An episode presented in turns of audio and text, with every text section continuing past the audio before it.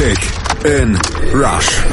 Die WM 2018 auf meinsportradio.de in Kooperation mit 90plus.de.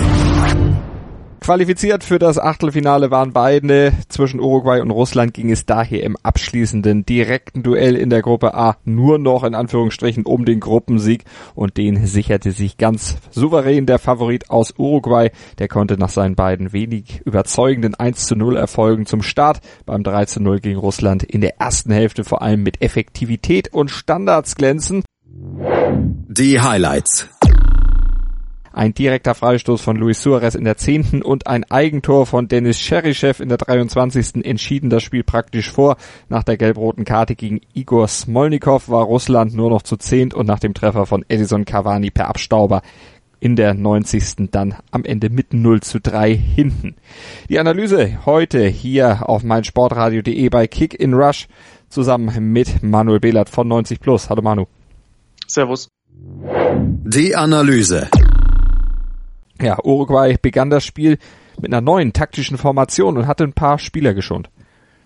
Genau, es ähm, war so, dass, dass äh, Jiménez draußen war, dass ähm, beispielsweise Laxalt kam, der auf der linken Seite ein bisschen mehr anschieben sollte. Ähm, es war kein, kein guter Beginn. Ähm, es war noch mit einer der temporeichsten Phasen des Spiels am Anfang, aber ähm, bis auf einen Abschluss von Vecino, der nicht besonders gefährlich war, war in der Anfangsphase nicht viel drin. Ähm, das hat sich dann bis zur zehnten Minute so ein bisschen, äh, ja, es war ein bisschen neutralisieren. Die, die Russen wollten kompakt stehen, ähm, haben versucht, ähm, ja, die Räume so eng wie möglich zu machen. Sie wussten ja auch, dass Uruguay in den ersten beiden Spielen jetzt nicht durch die besonders große offensive Kreativität geglänzt hat. Ähm, und dann war es dann nach zehn Minuten, wie es so häufig bei dieser WM der Fall war, eine Standardsituation, die dann für das 1 zu 0 gesorgt hat. Ganz genau, ein Freistoß aus 17 Metern in zentraler Position, den Luis Suarez an der Fünf-Mann-Mauer vorbei ins rechte untere Eck schoss. Zehn Minuten, Manu hat es gesagt, waren gespielt. Akinfeev, der Keeper der Russen, auch nicht so ganz schuldlos, ne? Nee, absolut. Er hat seine, seine Topform, die er mal vor ein paar Jahren hatte, ähm, die hat er schon lange nicht mehr ist ein Schuss ins Torwart-Eck, ist natürlich extrem platziert geschossen, ist auch extrem fest geschossen, ähm, aber er fiel schon recht langsam. Ähm, Ignacevic hat dann auch in der Mauer noch ein bisschen für Unruhe gesorgt, hat dann die zwei äh, Uruguay-Spieler weggeblockt, die ihn, ähm, ja die Sicht von, von Akinfeev ein bisschen versperrt haben, hat aber dadurch auch den Weg noch freier gemacht. Also das war auch so eine Aktion, die jetzt mir nicht so ganz äh, schlüssig erschien.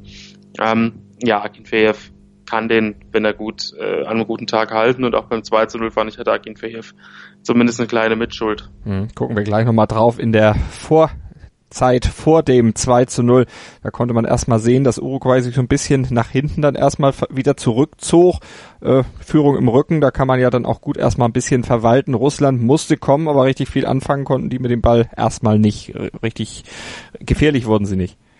Genau. Ähm, sie hat Miranchuk von Beginn an gebracht, der eigentlich ein Spieler ist, der auch mal bei, bei einer tiefstehenden Abwehr, äh, finde ich, schon, schon Lösungen finden kann. Ähm, ist ein sehr direkter Spieler, also der auch, der auch das Direktspiel forciert, der im Kombinationsspiel zum Einsatz kommen kann, aber es gab einfach gar keine Ansätze. Ähm, es wurde meistens ein langer Ball auf Juba gespielt, der dann von Coates oder Godin äh, bearbeitet wurde. Juba hat zwar viele ähm, Kopfballduelle gewonnen, so auch bei, dem, bei der Chance von Cherichev in der 13. Minute. Äh, kam auch, ich glaube, das war, wenn ich es richtig in, in Erinnerung habe, ein Abschlag vom Torwart, mhm. den Juba dann Cherichev in, in die Füße geköpft hat und dann, ja, aber es war insgesamt so, dass die, dass die hohen Bälle der ähm, Russen schon häufig äh, schlecht gespielt waren, die Freistöße waren zu weit. Ähm, und aus dem Spiel heraus ging ohnehin wenig. Wir haben ja Golovin rausgenommen, um ihn zu schonen, mutmaßlich. Ähm, und da hat man auch gemerkt, dass das dem Spiel nicht gut getan hat. Bei den Uruguayern dagegen festzustellen, gnadenlos effektiv, vor allen Dingen eben nach Standards und das 2 zu 0, das du ja eben schon angerissen hattest, das fiel dann auch wieder nach einem Standard, nämlich nach einer Ecke und es war der zweite Treffer mit dem dritten Schor Torschuss des Tages, also Uruguay sehr, sehr effektiv. Äh, die russische Hintermannschaft konnte den Standard nicht klären und dann kam es so, dass Laxalt am Strafraum Eck schoss und ausgerechnet Cherischew, der bisher beste Torschütze der Russen, wieder traf, allerdings diesmal ins eigene Netz, abgefälscht. Genau, das war eine sehr unglückliche Aktion. Der Schuss wäre auch meiner Meinung nach nicht wirklich gefährlich gewesen. Ähm, erneut eine Standardsituation, die eben dann für die dann schon Vorentscheidung gesorgt hat. Ähm, Akinfeev war zwar schon auf dem Weg in die andere Ecke, aber der Ball war nicht unglaublich ähm, schnell und er hatte durchaus noch die Möglichkeit, an den Ball heranzukommen, aber fiel schon extrem langsam in die rechte Ecke dann der Torhüter der Russen. Also ähm, ich würde da jetzt keinen großen Vorwurf machen. Beim 1 zu 0 wahrscheinlich mehr, aber ähm, eine sehr gute Figur hat er da auch nicht abgegeben. Und mit dem 2 zu 0 gegen eine, eine Mannschaft aus Uruguay, die ja kompakt stand, der die ähm, Veränderungen in der Startelf eben nicht so viel ausgemacht haben äh, wie, wie den Russen. Da äh, war es dann ganz, ganz schwer mhm. für Russland irgendwas zu kreieren. Ähm, es gab auch niemanden, der irgendwie den, dann mal das Heft des Handelns in die Hand genommen hat in der Offensive und mal äh, angetrieben hat. Also es war danach wirklich einfallslos über weite Strecken. Die gute Figur machte Akin Feev dann kurz drauf, toller Fußabwehr und damit verhinderte er einen noch höheren Rückstand seiner Mannschaft. Suarez, der hatte Bentancur steil geschickt und der stand oder tauchte alleine vor Akin Feev auf. Da zeigte der Russe nochmal, was er konnte, aber die russische Abwehr zeigte auch, dass sie eigentlich nicht in der Lage war, den Gegner tatsächlich zu stoppen und wenn dann nur mit äh, irregulärem Körpereinsatz wie Smolnikov gegen Laxalt. Ja, ähm, wenn man schon gelb hat, ähm, kann man so nicht ins Zweikampf gehen. Also es war eine ganz klare gelb-rote Karte. Äh, gar keine Diskussion. Smolnikov war ohnehin teilweise überfordert und das, obwohl Uruguay jetzt noch nicht mal unglaublich ähm, kreativ da vorne war und jetzt auch keinen kein, äh, dribbelstarken Spieler gegen ihn gestellt hat. Also es war schwierig. Ähm, man hat gesehen, Smolnikov ist ein, ist ein klarer Qualitätsunterschied zu sehen im Vergleich zu Mario Fernandes, der dort sonst spielt. Ähm, ja, mit der gelb-roten Karte war dann tatsächlich auch noch die, die letzte Resthoffnung so gut wie weg. Das Einzige, was, was dann die Russen vielleicht noch äh, hätten hoffen können, ist, dass Uruguay das Spiel jetzt komplett auf die leichte Schulter nimmt. Aber auch danach ähm, hat man schon bis zur Halbzeit gesehen, in zehn Minuten die Überzahl. Sie haben den Ball laufen lassen, sie haben das Spiel kontrolliert, sie haben defensiv nicht viel zugelassen. Also es war eine, eine gute Defensivleistung äh, von Uruguay, ohne jetzt sich permanent äh, zu verausgaben. Hm. Ja, Kräfte schon für die K.O.-Runde ist natürlich dann auch wichtig und ist ja auch möglich nach so einem Vorsprung dann. Und die Russen, die kamen noch ab und an mal vor das Tor des Gegners, waren noch bemüht, zumindest noch den Ehrentreffer zu erzielen. Die größte Chance vergab dann Artem Juba, der dann seinen Abschluss doch deutlich, deutlich über das Tor verzog. Das wäre noch eine gute Chance gewesen in der 73. Ja, das war auch ein ähm, wirklich ordentlicher Konter, also nachdem die, die Uruguayaner ähm, ja, einen Ball verloren haben und Russland endlich mal schnell umgeschaltet. Das waren die Situationen, auf die sie eigentlich von Beginn an aus waren. Und Juba ähm, ja, hektisch ohne Ende im 16er den Ball auf den linken Fuß gelegt und ähm, ja, der Abschluss war, äh, um es in einem Wort zu sagen, fürchterlich. Ähm, das war zu dem Zeitpunkt wirklich, hat sich, hat das nahtlos in das Spiel gepasst. Also es war kein gutes Spiel in der zweiten Halbzeit. Uruguay musste kaum Aufwand betreiben, ähm, um das Spiel locker leicht zu kontrollieren, hatte dann aber am Ende der, des, des Spiels auch nochmal eine Phase, in der man dann merkte, dass die Russen ähm, zu zehn spielten und dass das auch ein paar Kräfte gekostet hat. Denn so ab der 80. Minute ähm, haben sie dann, haben die, die Uruguayer dann versucht, ähm, Edinson Cavani unbedingt das erste Turniertor aufzulegen. Erst hat Suarez dann versucht mit dem Querpass. Der war ein bisschen zu ungenau und dann, ja, immer wieder Cavani im Mittelpunkt. Und, ähm, ja, Akin Feev hat nochmal fast daneben gegriffen, hat allerdings auch noch einen Schuss von Rodriguez überragend über die Latte gelenkt. Also es war, die Schlussphase war mit, mit der Phase zwischen dem 1 und 2 zu 0 so ziemlich das Beste, was es in diesem Spiel zu sehen gab. Und dann traf ja Cavani kurz vor dem Schluss per Abstauber dann doch noch. Kopfball nach einer Ecke zu kurz abgewehrt, genau vor die Füße von Cavani und er steht da, wo ein Torjäger stehen muss und trifft damit bei der dritten WM in Folge. Also das ist bei den Uruguayern ansonsten auch nur Luis Suarez gelungen, die beiden Topstürmer also erfolgreich gewesen am heutigen Tag und die uruguayische Mannschaft eben auch erfolgreich gewesen und die sind jetzt Gruppensieger ohne Gegentor und Russland als Zweiter dann ebenfalls im Achtelfinale. Spieler des Spiels, Manuel, wen hast du dir oder wen habt ihr von 90 Plus euch ausgesucht? Ja, äh, einfach war es nicht. Es hat sich, hat sich keiner so wirklich in den Vordergrund gespielt, aber Lucas Torreira im zentralen Mittelfeld von Uruguay ähm, hat schon wirklich eine gute Leistung gezeigt, ähm, spielt jetzt das erste Mal in der Startelf.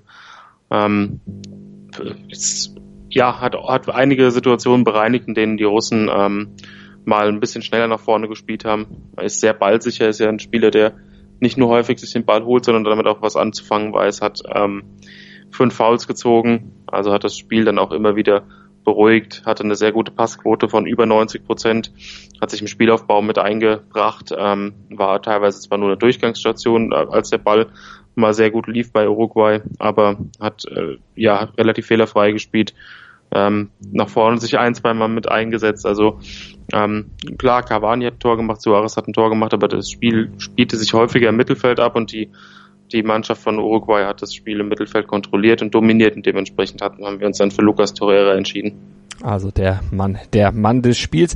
Was nehmen wir mit in die K.O.-Runde? Was nehmen wir mit ins Achtelfinale aus diesem Spiel? Erstmal beide Mannschaften, das hatte ich eben gesagt. Uruguay Gruppensieger ohne Gegentor, Russland Zweiter mit zwei Siegen und einer Niederlage. Beide also qualifiziert für die K.O.-Runde. Gerade diese defensive Kompaktheit der Uruguayer hier ohnehin ihre große Stärke, gepaart mit ihrer Effektivität, die sie dann eben auch bei Standards oder nach Standards an den Tag legen. Das kann ein großes Fund sein dann in der K.O.-Runde. Was glaubst du, wie weit die kommen? Was, was bringt die K.O.-Runde für sie? Ja, das Problem, was ich bei Uruguay sehe, ist natürlich, dass sie jetzt wahrscheinlich auf Spanien oder Portugal treffen. Ähm, das sind Mannschaften, die A deutlich besser verteidigen, als das die drei Gruppengegner gemacht haben.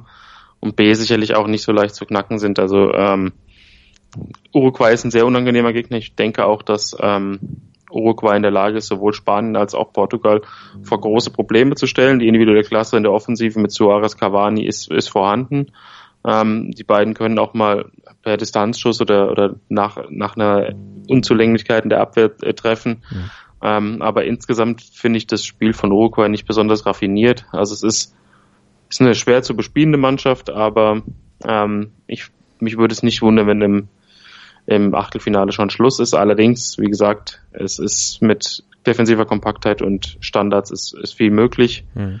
Ähm, aber wie gesagt, ich glaube nicht, dass es äh, weitergeht als ins Achtelfinale. Und die Russen, die Gastgeber, die sich ja in den ersten zwei Spielen äh, so eine Art Rausch gespielt hatten, allerdings auch dann gegen eher schwache Gegner, wie wir ja dann heute auch im Parallelspiel der Gruppe sehen konnten. Wir werden dieses Spiel natürlich auch noch gleich analysieren hier bei uns bei Kick and Rush auf meinsportradio.de.